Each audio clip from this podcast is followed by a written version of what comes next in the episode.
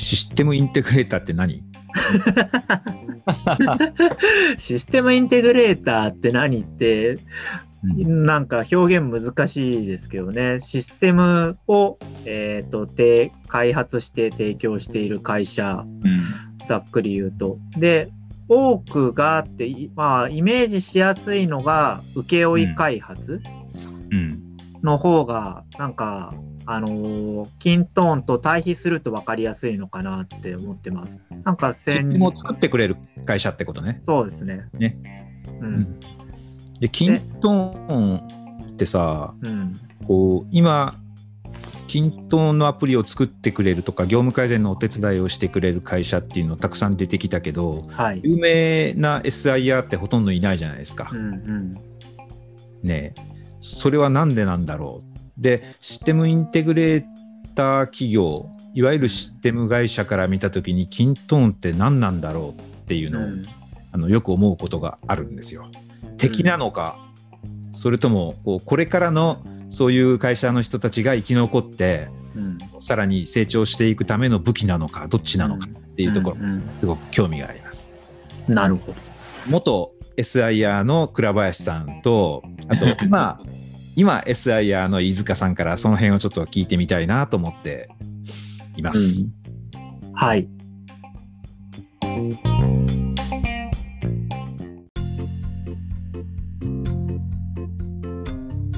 なんか僕思うのは SIR ってこう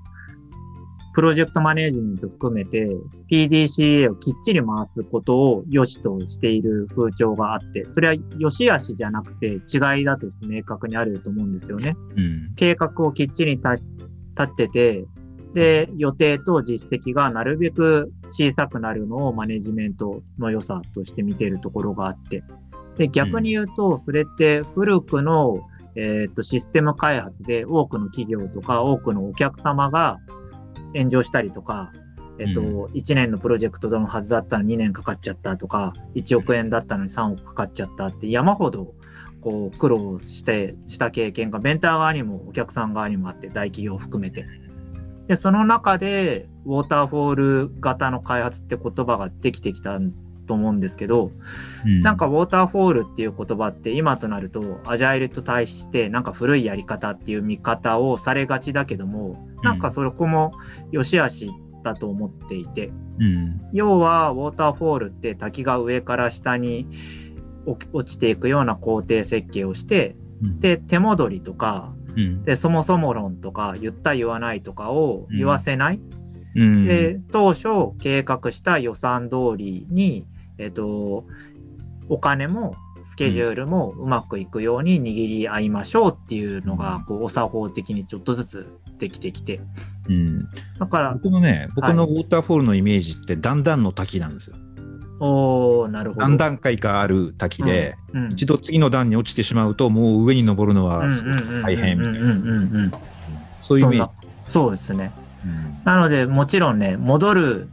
えっと場合もあるんだけども、すごい。めちゃくちゃお金かかるし、ガーンって戻らなきゃいけない。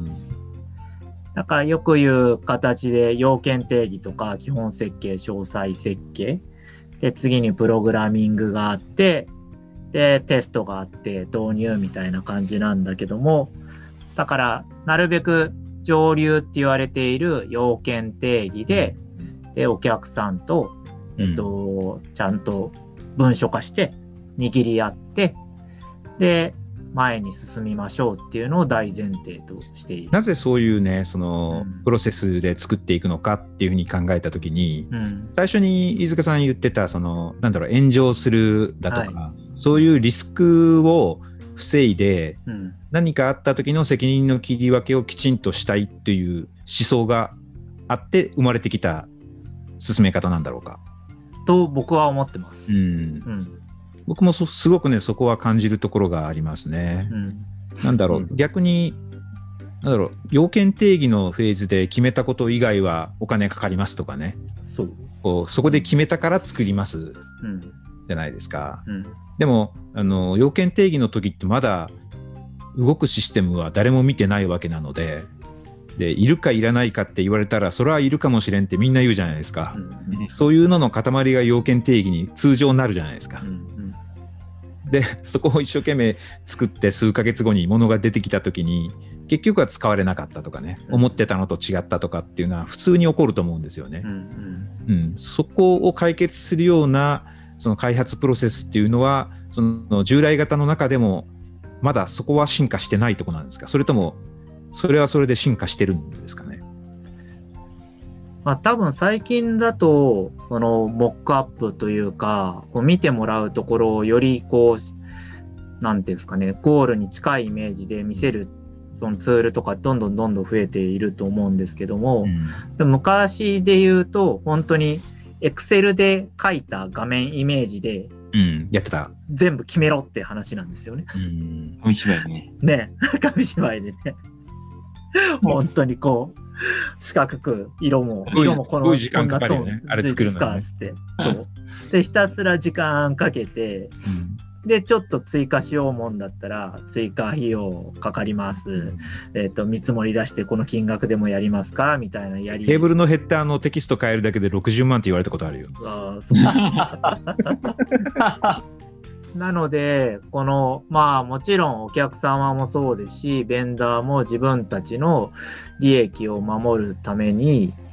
やるっていうので、ウォーターフォースとささっきね、松田さんが言ったように階段型になって、下から一旦一旦戻るのは大変だよっていう風に。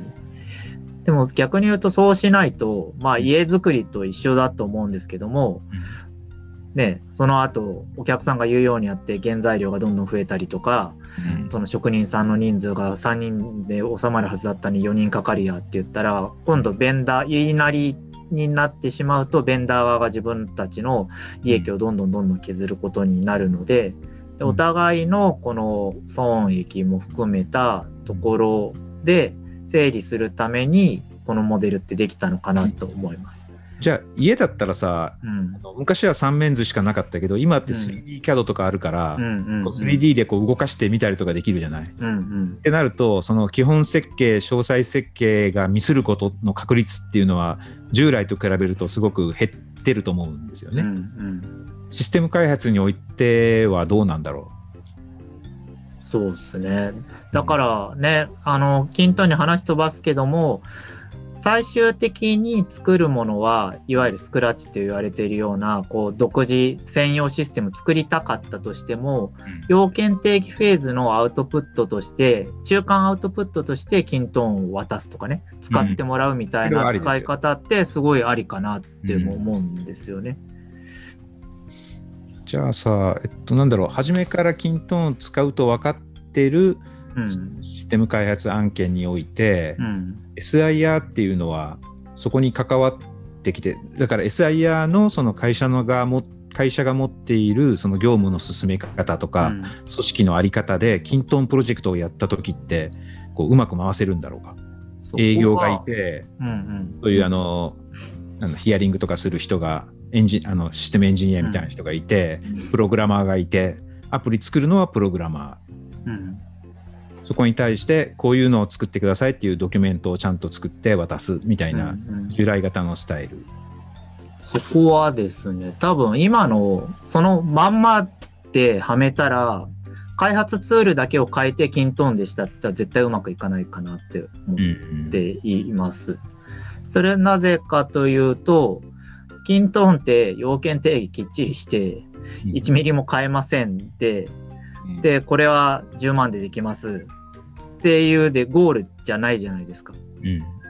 っていうのが思っていて、でもその反面、なんか僕ら SIR であったとしても、SIR ってさっき言った時のその基本設計から詳細設計以降のところって、うん本当に持ち帰って自分たちのメンバーだけでああでもないこうでもないってプログラミングしたりとかお互いでテストするような時間が山ほどあるんですよねうん。多分その時間が、えっ、と多分数字的に言うと6割か7割ぐらいうんお客さんに見えない世界観。それはあれですか？あの決まった作ると決まったことをどう実現するかのところで議論をしてるっていうことですね。そうそうそう、議論とか、あと実際こうやって打ってる場面ですね。うんで、あとは、キントーンみたいに共通のプラットフォームがない時代であると、例えば、そう、うん、あの、Windows と Mac お互いで接続するにはちゃんとできるかなってね、自分たちでこう叩いて確かめたりとか、うん、そう同時アクセス10人一緒に登録しても動くのかなとかね、うん、スマホでもいけんのかなって、えー、Android も対応しなきゃいけないの？って自分たちで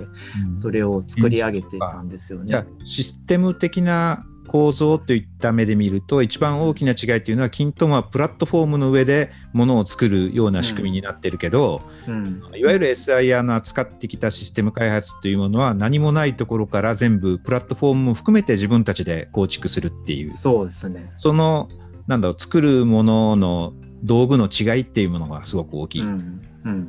だからよく機能要件と非機能要件っていうふうに分けるんですけど、お客さんに見えないとこ、パフォーマンスとかセキュリティとか、さっき言った、えっ、と、どのプラット、そのデバイスにつながってるか、みたいなところの非機能要件っていうのはすごい大事だし、お金も時間もかかるところだけども、そこを全部キントーンです以上。で任せられるし、キントーンだからできないんすよ、すいませんみたいなところである程度割り切れるのはすごい SIR としてもありがたいし、嬉しいとこではあるかなと思。時々キントーンに無理させようとするね、エンジニア、ね、うん、そうそうそう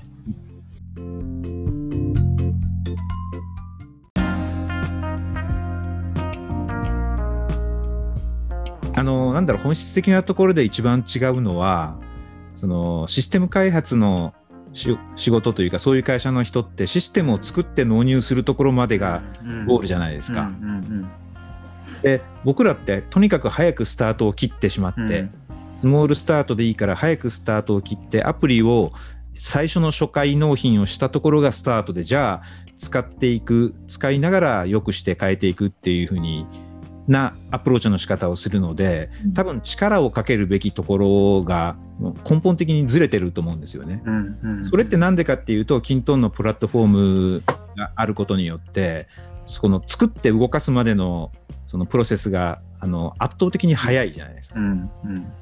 工数が少なくて済むっていうところがね。それがやっぱり大きく違うのかなと思うんですよね。じゃあそういう道具を SIR が手にしたときにその SIR としてのそのメリットというか強みを生かすような仕事の仕方をこれから作っていかないといけないんじゃないのかなっていうような気がするんですよね。うん、うん、そういうことができればうまく SIR ビジネスの中にキントンを組み込んでそれを強みとして SIR 自身も成長していけるようなモデルがビジネスモデルがね作れるんじゃないのかなとは思うんだけど。そうですね。なんかそれってなんか人月商売っていうそのセオリーがすごく邪魔してて、うんうん、けど早くやっても成果にならないっていうかメリットにならないっていうところがあるから、そんななんか早く運用、運用っていうか、とりあえず見えるものを作って改善していこうみたいな形にならないみたいなところにつながったりとかするんじゃないかなっていうふうに思ったりました、ね。早い方が高いと思うんだよね、本当は。本当は早い方が高くていいと思う。うん、うん、だってお客さんのメリットがね、1年後に手に入ると今手に入るので言ったら、この差差になる1年間に価値があるわけで。うん、そうなんですよね。多分そこが多分、うん、すごいそのビジネスモデル変革できるかどうかってポイントだと思っていて、うん早い、うまい、高いって売れるかどうかってもうね TOC とかだと定石な考え方ですけども、うん、やっぱり今までって SIR って持ち帰って生産性アップさせるっていうのはお客さんが見えないところで自分たちが暇になっていかに何か新しいことを埋めるか、うん、もしくは、えっと、自分たちより少しマネージメントで力をつけて自分たちのえっと、社員10人じゃなくて、もう少し安いベンダーさんとか、もしくはね、少し前だと、その海外のベンダーさんを使うことによって、そこのコスト差で、まあ、儲かるみたいなところが、こう、どちらかというと、利益の源泉だったりそれはあれか、完成されたシステムのその原価構成を調べたときに、はいうん、作るというもの、要は原材料費の比率がすごく大きい形になってるからなんですね。なので、ほぼ100%ですからね、うん、原材料っていうと人、人だけだから。だからそこでロスが出ないようにするだとか、うん、いうところに力を注ぐことが、その儲かる、はい、儲けるようにする大きな手段だったわけだよね。そうです、そうです。うん、ここが違うんだね。そうですね。でお客さんもそうだね SIR が付き合うのってそういういわゆるその企業の上質部門みたいなところが多いから、うん、お互いそういうやり方に慣れちゃってるからそうですね。思考を変えていくのってすごく難しいですよね。うん、多分大きな仕組みであるほどね予算通りに動いてくれた方がお客さん側もまだ安心だったりとかするし通しやすかったりとかするんだろうし、うん、なんかその辺はお互いどう意識を変えられるか、うん、うん、そうですねすごい大事ですよねこれから。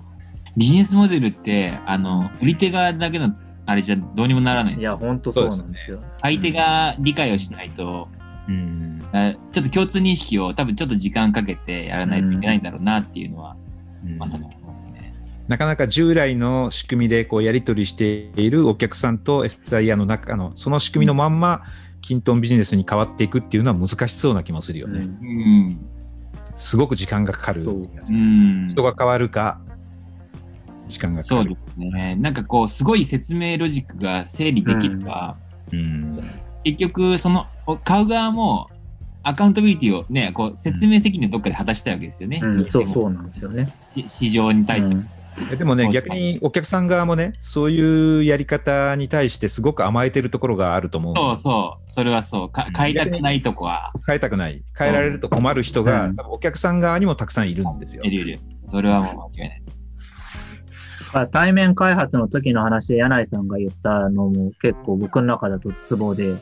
こうね、持ち帰った瞬間、ね、多分お客さんから見たら、不信感も生まれやすいんですよね。うん、本当にやってくれてんのとか。で、そこのトータル。だから、働いてる姿、やっぱりその、いつまで経っても人足商売の中、常駐型 SE っていうのが求められていて、お客さんって目の前で汗かいてないと信じられないっていうところも心理としては消えないんですよね。だからその中で高くだったとしても目の前でこうやってくれてるっていう安心感はすごい真逆の世界であるんだろうなって対面開発戦を聞いてて思いました。変えたいなそこ。うん。うん変えたいなじゃないと未来がない気がする。変えたいですね。なんか誰もハッピーにならないんですよね。そうですよね。そうそうそうそう。